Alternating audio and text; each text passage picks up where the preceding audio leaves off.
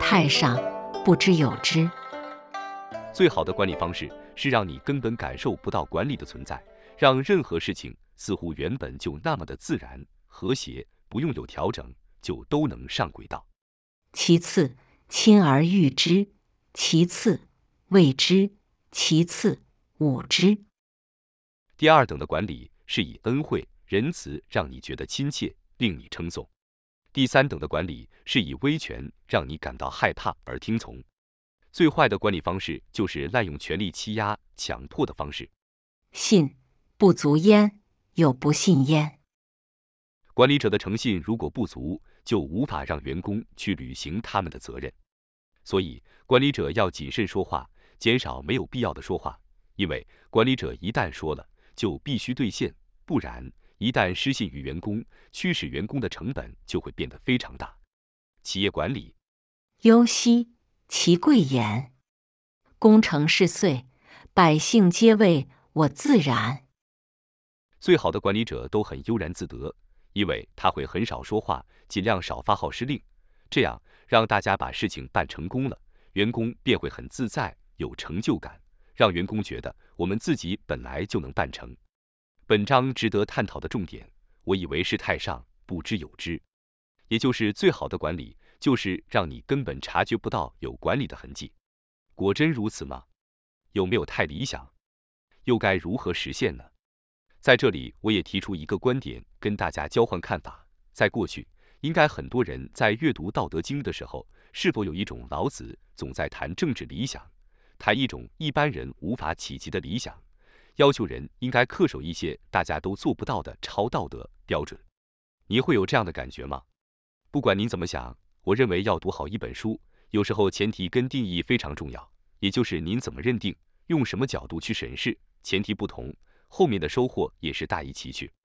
我们是不是可以用这个角度来理解？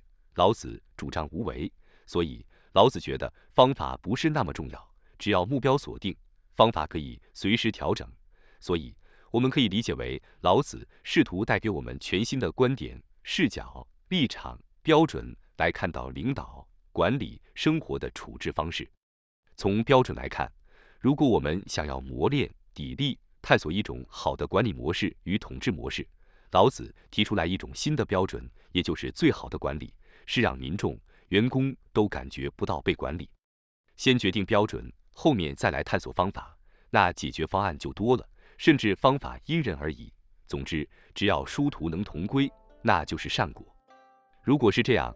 那《道德经》还真的非常适合用来广泛推广读书会、私董会及众人之智，共同来探索方向方式，这样应该可以收获非常大的效果。太上不知有之，忧兮其贵言，功成事遂，百姓皆谓我自然。最好的管理不是领导做得多、讲得多，最终的目的最好是让百姓跟员工认为。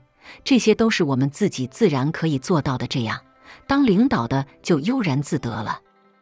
因此，从企业管理的角度来看，像让员工自立、员工自治等，都是可以探索的方向。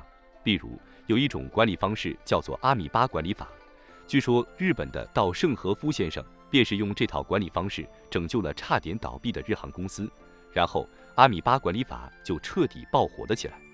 阿米巴管理模式特别强调。有三个非常重要的优点。优点一，应对外界变化能快速做出反应。优点二，明确了内部阿米巴组织之间的交易关系、合作关系、竞争关系。